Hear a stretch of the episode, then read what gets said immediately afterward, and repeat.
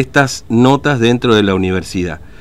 Eh, esta denuncia de irregularidades este, tuvo estado público, tomó, por supuesto, este, estado en las redes.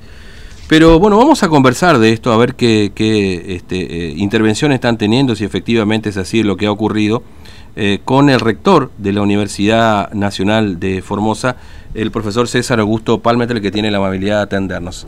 Eh, Palmetel, ¿cómo le va? Buen día, Fernando lo saluda, ¿cómo anda usted? Buen día, buen día, Fernando, buen día a usted y a toda la audiencia. Bueno, gracias por atendernos. Bueno, eh, ¿hay alguna investigación? Eh, en todo caso, ¿es cierto esta, esta denuncia de un alumno que este, bueno, ha tenido un desempeño récord aprobando algunas materias en exámenes en, en la Facultad de Salud? ¿Qué, ¿Qué, nos puede contar a propósito de esto, rector? Sí, eh, no, en este momento estamos eh, tenemos una, una información, mm. digamos, eh, eh, hay un demandante que hace una demanda por un posible acuerdo, digamos, eh, de, de, docentes para aprobar un, un alumno, pero eh, ingresó en mesa de entrada eh, y nosotros estamos pasando ahora a la parte jurídica para que se inicie un proceso de investigación. Mm. Pero también informa en ese escrito que eh, hizo la, la denuncia en, en la justicia federal, ya la denuncia correspondiente en la justicia federal alegando la gravedad de la, de la situación. Eh, sin ninguna duda, eh, yo eh, quiero decir que eh, aquí eh, no pongo en duda la honorabilidad, ¿no es cierto?, ni la honestidad de los docentes que eh, estuvieron tomando esos exámenes. Se vería en un proceso, eh, de, porque hay una denuncia, se vería en este proceso, digamos, una una eh, la, la, responsabilidad de uno o varios de ellos dependerá, ¿no es cierto?, mm. respecto de si se han cumplido las cuestiones académicas correspondientes. Claro. Eh, porque realmente nos, nos compete a nosotros revisar, ¿no es cierto?, si los protocolos eh, se han cumplido, los protocolos de exámenes virtuales sobre todo, ¿no es cierto?, si, si está inscrito, si el alumno fue inscrito regularmente, en condiciones, etcétera, mm. etcétera.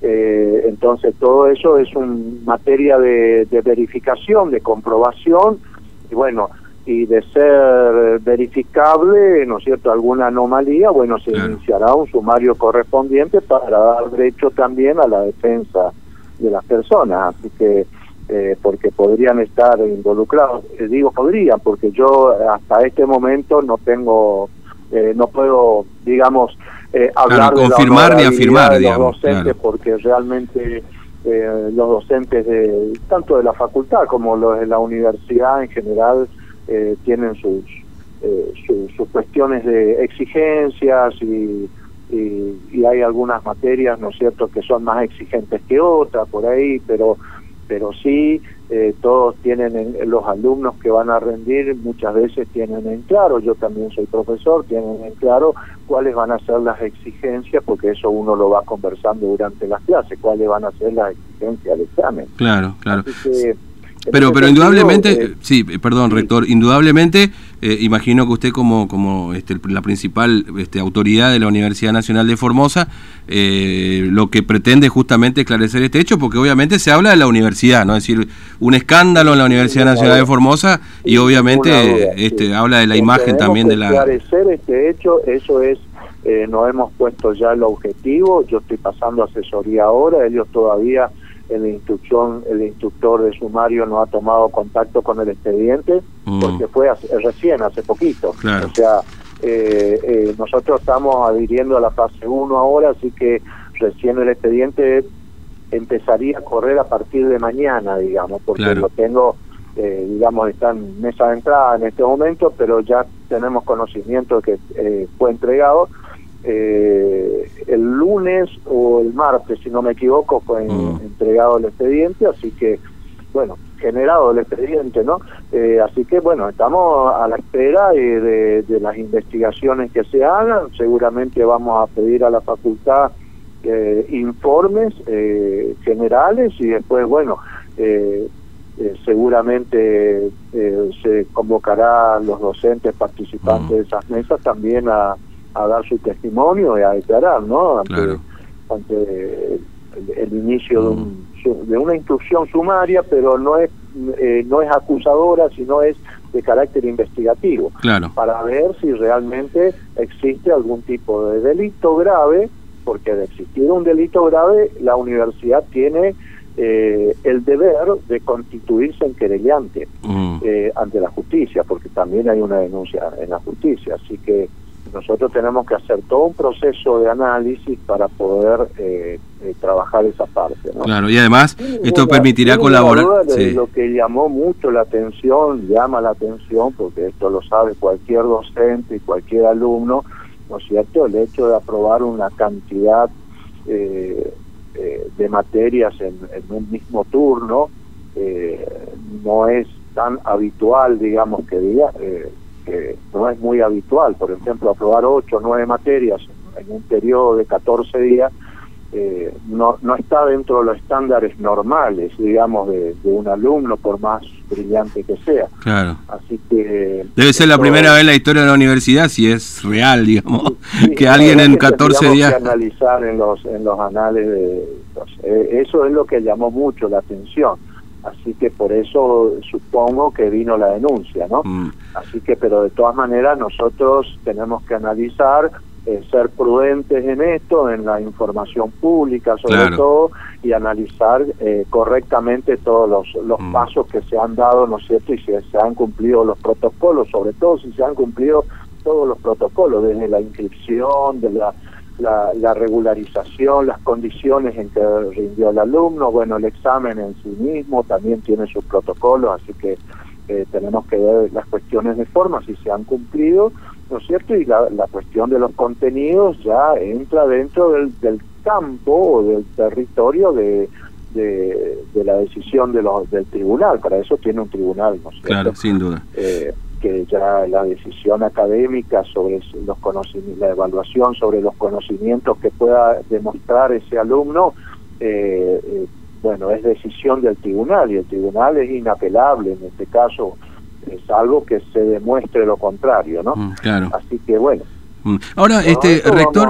Vamos a, ir trabajándolo, realmente la denuncia, quiero confirmar que la denuncia existe, mm. eh, que no es una situación eh, que seguramente la denuncia que se presenta es porque la situación no es tan normal que digamos que un alumno apruebe tantas materias, pero sí eh, hay que investigar, hay que investigar y hay que ver, ¿no es cierto?, qué pasó en, ese, en mm. esos exámenes y y porque comprobar que haya habido algún tipo de contubernio o algo es, bastante bastante complicado, sí, obviamente. sencilla, ¿no? Claro. Así que nosotros somos muy cautelosos y quiero destacar que, bueno, los docentes de la universidad eh, son honorables y son honestos hasta hasta tanto en algún caso particular se, se demuestre lo contrario, pero hasta ahora eh, no hemos tenido eh, ningún tipo de queja sobre los docentes mm. que han evaluado esas materias. Claro. Ahora, eh, permítame preguntarle, rector, porque,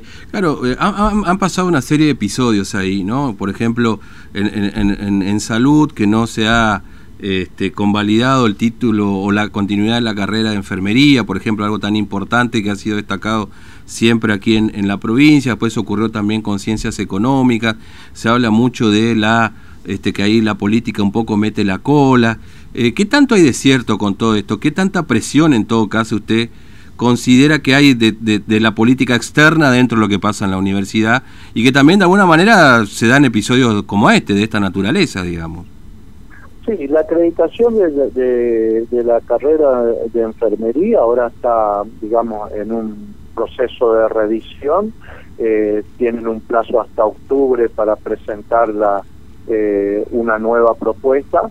Eh, eh, y teóricamente les, tengo que decir que mm. dentro de la propuesta tiene que haber un convenio con la salud pública, porque nuestros, nuestros enfermeros son practicantes y las prácticas nosotros al no contar con un hospital escuela en la universidad o no contar, bueno, eh, acudimos al Estado provincial que siempre nos ha ayudado para que los, los futuros profesionales, que a su vez son profesionales que se, se insertan en el, en, la salud pública, ¿no?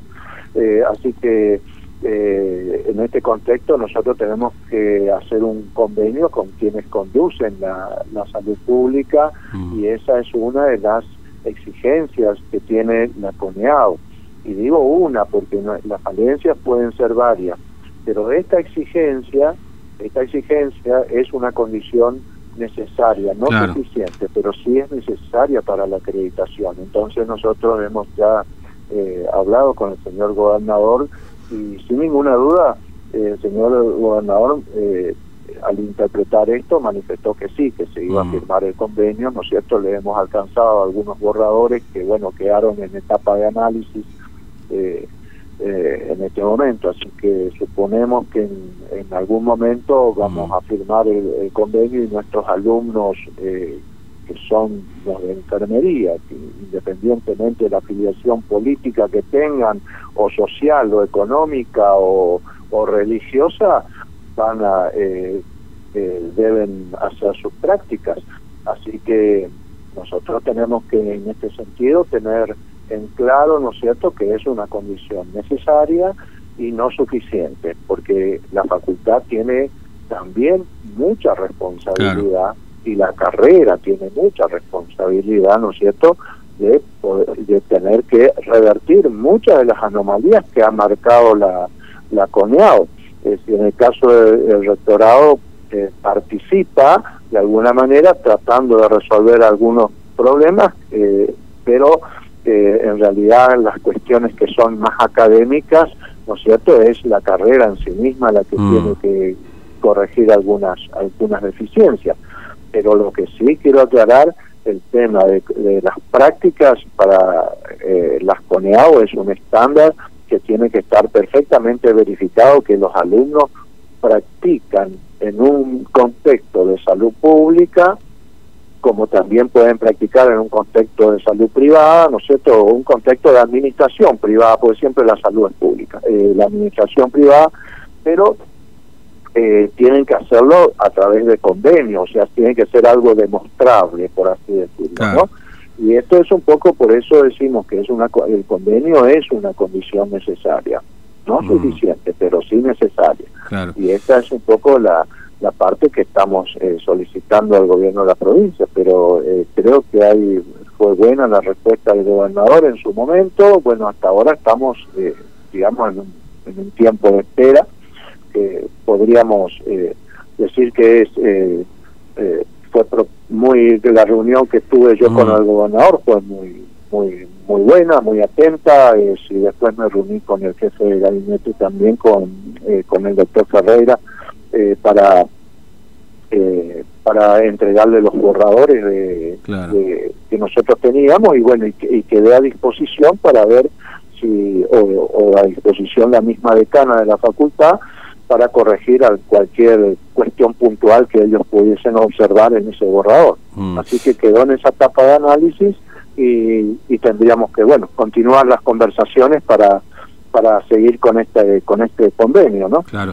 Así eh, que esa es la etapa, tenemos tiempo ahora hasta octubre para, para hacer la presentación y, y bueno, hay algunas cuestiones, yo sé que la decana está haciendo algunas gestiones para poder también eh, conversó con el, con el ministro, mm.